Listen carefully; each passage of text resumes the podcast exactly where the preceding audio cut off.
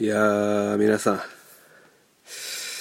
暖かくなってまいりましたね。えー、もうそろそろ春ですけども、えー、その前にね、えー、雪男の話をしたいと思います。春になる前に。え、皆さん、あの、ヒバゴンっていうのは ご存知ですかね？あの、広島にヒバっていうところがありまして、比婆山っていうのかな？比婆山っていうのかな？ありまして、確かにありました。僕広島出身なんですけど、ヒバっていうところがあって、そこに雪男が何十年か前に出たらしいんですよ。で、えー、命名されたのがヒバゴンなんですね。確か、映画にもなってたし、まあ、今回はそのヒバゴンっていう映画の話じゃないんですけど、なんかキャラクターにもなってたような気がするんですよね。ちょくちょくなんか、キャラクター、ヒバゴンのキャラクターみたいなのを見たような記憶がありますね。確かに。えー、まあそのぐらい、まあ広島県民は、あの、背中で常に、あの、雪男を感じてたんですよね。うん。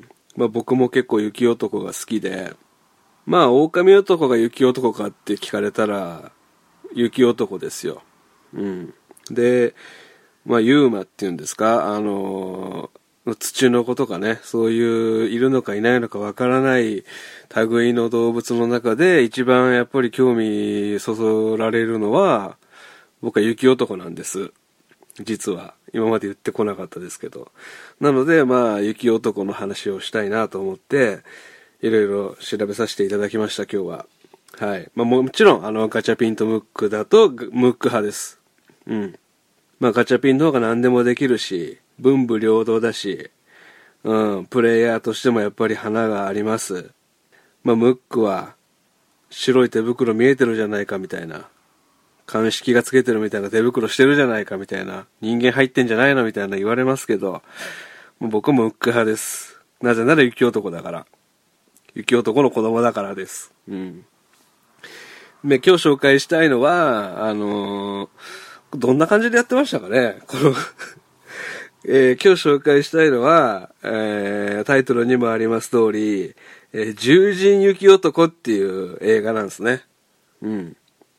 まあ知らない人が多いと思います。聞いたことない人が多いと思います。僕も、あの、今日初めて知りました。獣人雪男っていう映画があったそうです。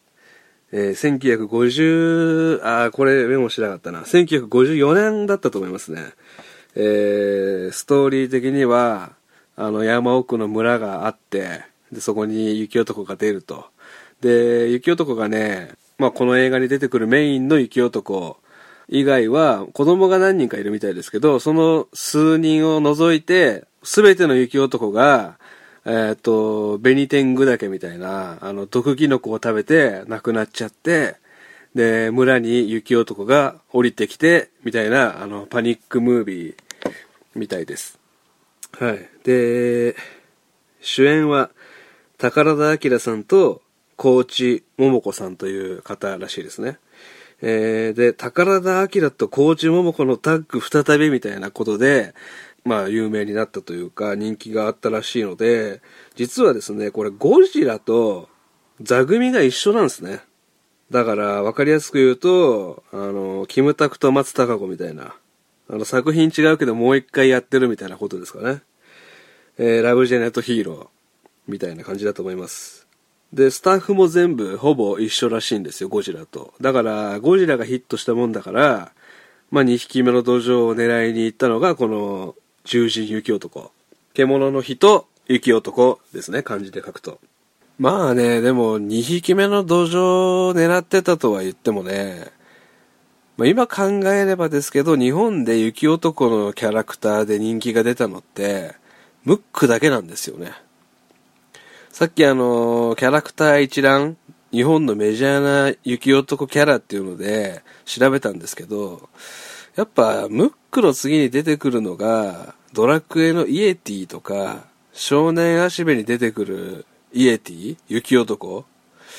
とかが代表的な雪男っていうところに出てくる時点で、ああとウルトラマンのウー。ウルトラマンのウーが構メインで出てきちゃう時点で、まあ、ウーはいいのかもしれないね。まあ、ただドラクエのイエティとか少年足部のイエティが出てくる時点で、まあ、たかが知れてるというかね、結局、雪男が流行らなかったのは正しいのかな。まあ逆に考えたらブルーオーシャンかもしれませんね。雪男は誰も手をつけないところなので。うん。まあ可愛くなりそうな気もしますけどね、作りによっては。まあなんかディズニーとかがね、作れば、悲しきモンスターみたいな感じで作れば人気出そうな感じしますけどね。えー、で、これシリーズ4部作らしくて、えー、1本目がゴジラ。で、えー、2本目が透明人間。透明人間の映画もあったらしいです。で、3本目が、えー、ゴジラ逆襲だったかな。ゴジラの2本目。で、えー、この4部作の、えー、4本目、鳥を飾ったのが、獣人雪男という映画らしいです。で、このゴジラも、ゴジラの逆襲も透明人間も、まあ見ようと思えば見れるわけですけども、当然、白黒ですけど。なぜこの獣人雪男だけが、えー、ソフト化されていなくて、今も、えー、見ることができないのかと言いますと、まあ、たくさん何個か理由があるみたいなんですけど、一番これじゃないかって言われてるのが、まあ、その山奥の村がスポットになってるわけなんですけど、あのー、まあ、ブラック差別みたいなのがちょろっと、えー、テーマとして描写されていると。いうことみたいなんですね。で、近親相関、近親婚とかもあって、その村で。で、えー、まあ、子供が障害を持って生まれてきたみたいな描写があるので、えー、今の倫理的に無理なんじゃないかっていう、まあ、この辺りだと言われてます。で、えー、映像的にはストーリーは見る、見ることできないんですけど、僕たちは。あの数本の映画で、その辺に発売された数本の映画で、えー、予告編が見れるらしいです。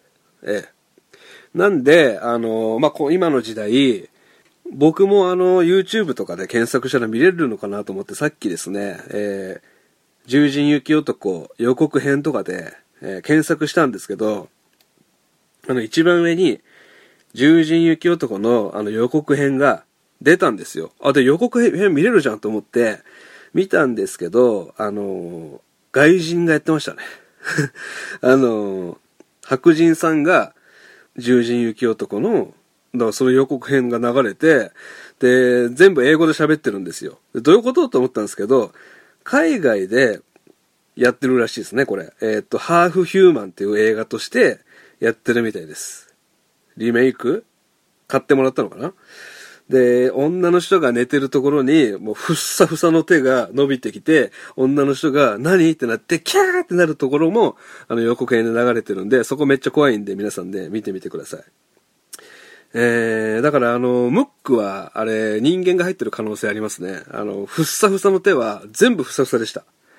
ムックは白い手袋なんですけど、えー、で、ちなみに、ムックについてもちょっと調べたんですが、えー、来月4月で、えー、50歳らしいです。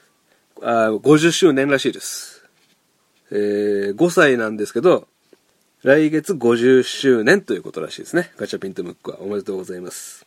このタイミングで紹介できてよかったです。で、えー、ハーフヒューマンね。という映画で、でもね、ハーフヒューマンも日本で見れないみたいなんですよ。今現在だから、あの、サブスクサービスとかで見ることができないみたいなんですよね。で、またちなみにちなみになんですけど、ティム・バートン監督っているじゃないですか。あの、ナイトメアとかのオタク、世界的なオタキング。ティム・バートンがエドウッドっていう映画撮ってるんですけど、そのエドウッドの映画の中で一瞬、ハーフヒューマンのポスターが壁に貼られてるシーンが映るらしいんですよ。だから、ティム・バートンは、えー、少なくともハーフヒューマンのファンであると。で、俺はね、ここで思ったんですけど、世界のオタキングティム・バートンのことだから、まあ、なんとかして、獣人雪男も見てるんじゃないかなって思いましたね。うん。金に物言わして、これ、獣人雪男のコピーを手に入れてる可能性があると思いました。だから何回も日本に来て王様のブランチとか出てたんじゃないかなと思うんですけど、で、まあこういう話なんですけど、あのーもしね、先ほど言った3つのダメな要素、今やっちゃダメな要素がなくて、ヒットした世界線だったら、これ日本のオタキング、庵野秀明も、庵野秀明監督もこれ、新シリーズやりたかったんじゃないかなと思うんですよね。新獣人雪男。うん。面白くなりそうじゃないですか。やっちゃっていいと思うんですよね。まあ今見れないけど、獣人雪男は。でもね、安野さんの獣人雪男だと僕見たいです。うん。撮ってほしい。えー、でですね、まあなんとかして見ることできないのかって思ったわけですよね、みんな。えーもっと僕よりも特撮とか大好きな人たちたくさんいますから、で、僕あのゴジラほとんど見たことないので、小学生の時にゴジラ対ビオランテ一本見ただけなのでね、特撮オタクたくさんいますから、あの、伝説的な映画なので見たい見たいってなってるらしいんですよね。えーで、調べたらですね、海賊版が実は、あの、一時期出回ってたらしいです。VHS で。コピーしてね。で、映画の音声だけを抜き取って、あの、ドラマ CD みたいにして、あの、売られてた時期もあるぐらい、まあ、それもあの、無許可でね。えーだから、海賊版の VHS は結構出回ってるらしいんですよ。これをね、これ買いに来たんじゃないかなと思いますね、ティム・バートン。あの、王様のブランチ出てた時。うん。だから探せばあるらしいですけど、まあそれも多分高騰してるんじゃないかな。手に入れるの難しいんじゃないかなと思いますね。うん。で、先ほども言った通り、あの、映画の見ること僕ら難しいんですけど、あのソフトが売られてないので、ただ映画館で上映することは可能みたいなんですよ、今でも。なので、まあ皆さんの街にある名画座、あの最新の映画じゃなくて昔の映画やってるような名画座の映画館で、たまに上映されてるらしいんですよ。で、僕がちょくちょくやってるあのフィルマークスっていう映画を見たら、あの、評価する、あの、アプリがあるんですけど、それで検索してみたんですよ。そしたらですね、あの、110人の方が、獣人雪男の感想を書いてるんですよ。で、やっぱ見見る人は見てるんだなと思ってパーッと見てるんですけど、さっき。ここ最近、10人ぐらいの方が、獣人雪男の感想を書いてるんですよ。あ、じゃあ最近、どっかの名画座でやったんだと思って、あの、フィルマークスって、あの、どこで見たかも、あの、打ち込めるところがあるんで、見たんですよ。そしたら、ラピュタ阿佐ヶ谷でやってたらしいんですよ。目と鼻の先ですよ、僕。ラピュタ阿佐ヶ谷って、まあ、映画館あるんですけど、阿佐ヶ谷に。まあ、もう一個ね、あの、ユージク阿佐ヶ谷っていう映画館もあるんですけど、そこはそこであの、ちょっとね、あの、問題がありまして、数年前に、あの、亡くなっちゃったんですけど、うん。まあ、あの、いつかね、この番組で消えたい映画館シリーズっていうことで、ユージク阿佐ヶ谷に関しては、まあ、やりたいなと思ってますけど、まあ、何かあったか気になる方はね、皆さん検索してみてください。怖い話なんでね。で、えー、ラピュタ阿佐ヶ谷でやってたと。だから行けばよかったなとね、今思いましたね。あの、1月、今年ですよ。今年の1月末から2月頭ぐらいにかけて上映してたらしいんですよ。で、やっぱ貴重な機会だから、映画ファンとか特撮ファンが、ゴジラファンとかが見に行ってて、その10人の方の感想を見ると、まあ、やっと見れたみたいな。で、あの、このラピュタ阿佐ヶ谷が満席になってるの初めて見たとかね。だから評判だったらしいんですけど、えーどういう映画だったのかっていうのがね、なんとなくあの、ストーリーが詳しくね、分かったりします。ネタバレで書いてくれてる方がいたんでね。で、その感想を述べてる方のを読んでみると、あの、あれこれ、ここまで言われるほどかっていう感想もちらほらありましたね。あの、ネットでも検索したところ、まあ、若干扱いづらいテーマの部分はあったけど、思ってたほどじゃなかった、肩透かしだったみたいな意見もちらほらありました。うん。だから、やっぱり封印作品っていうのは、興味があるところなので、なんか、そそられちゃうじゃないですか。どんな感じなんだろうっていうのが何十年も積み上がってきて、見れないらしいよ、見れないらしいよってなると、見たい見たいってなっちゃうので、期待が膨らんでる部分があるんですけど、伝説的な作品ってされてる割には、あの、内容もそ、そこまで面白いものでもないし、封印の部分も大したことないっていう意見も何個かあったんで、まあこれは個人のあれですけど、うん。期待値が膨らんじゃってるっていうところがあるのかもしれないですね。だから先月とかで見れたらしいんで、本当に悔やまれますね。次いつどこでやるかもわかりませんし。まあ話としてはこういう話なんですけど、あの、まあいろいろ調べてて、まあ、ゾクッとした話をね、最後にさせてもらうと、先ほどあの、4部作になってると言ったじゃないですか。えゴジラ、透明人間、ゴジラ逆襲、えー、この獣人雪男。で、庵野秀明監督が、シン・ゴジラ撮りましたよね。で、その後に、まあ、シン・ウルトラマンとか、シン・仮面ライダーとか、まあ、続々撮ってるわけなんですけど、じゃあ、新透明人間撮ればいいじゃんって思ったんですよ。その時に、あの僕の背筋がこう、今一瞬ヒヤッとしたんですよ。新透明人間って、あったなと思って。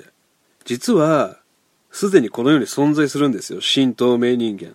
あの書体ですよ。新中天透明人間っていうのがあって、どこで僕見たかっていうと、ファンザで見たんですよ。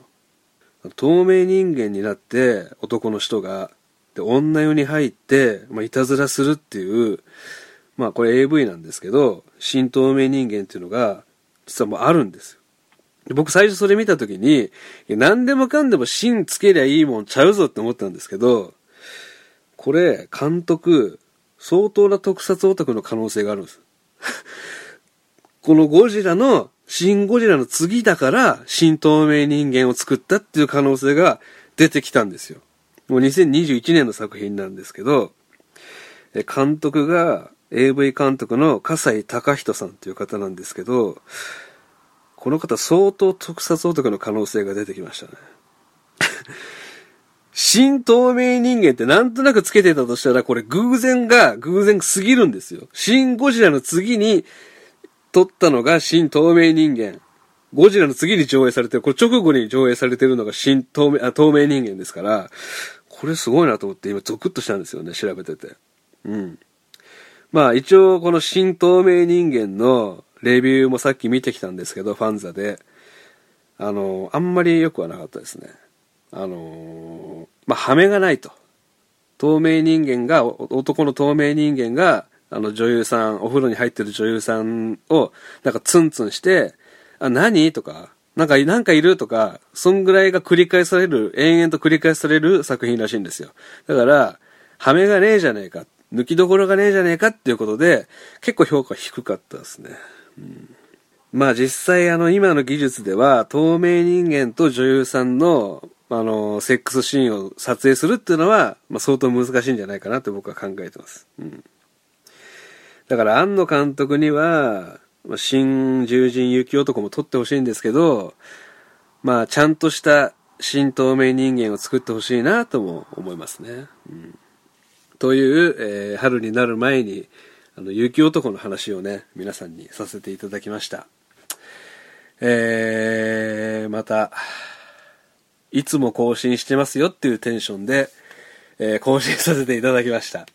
えー、さっき調べると2019年の今日なんですね。最後に更新したのが。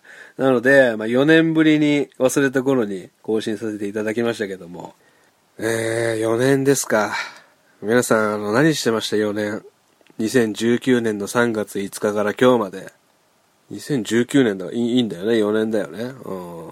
あのー、だからコロナが始まったのが2020年の頭なので、ちょうどコロナの間休んでたっていうことになりますね。うん。まあ皆さん元気にしてましたかね？うん。また更新するかどうかわかりませんが、えー、ここまで聞いてくださった皆さん、もしいらっしゃいましたら、えー、それでは、えー、学校行く方も、会社に行く方も、えー、行ってらっしゃいませ。ありがとうございました。やっと言えました。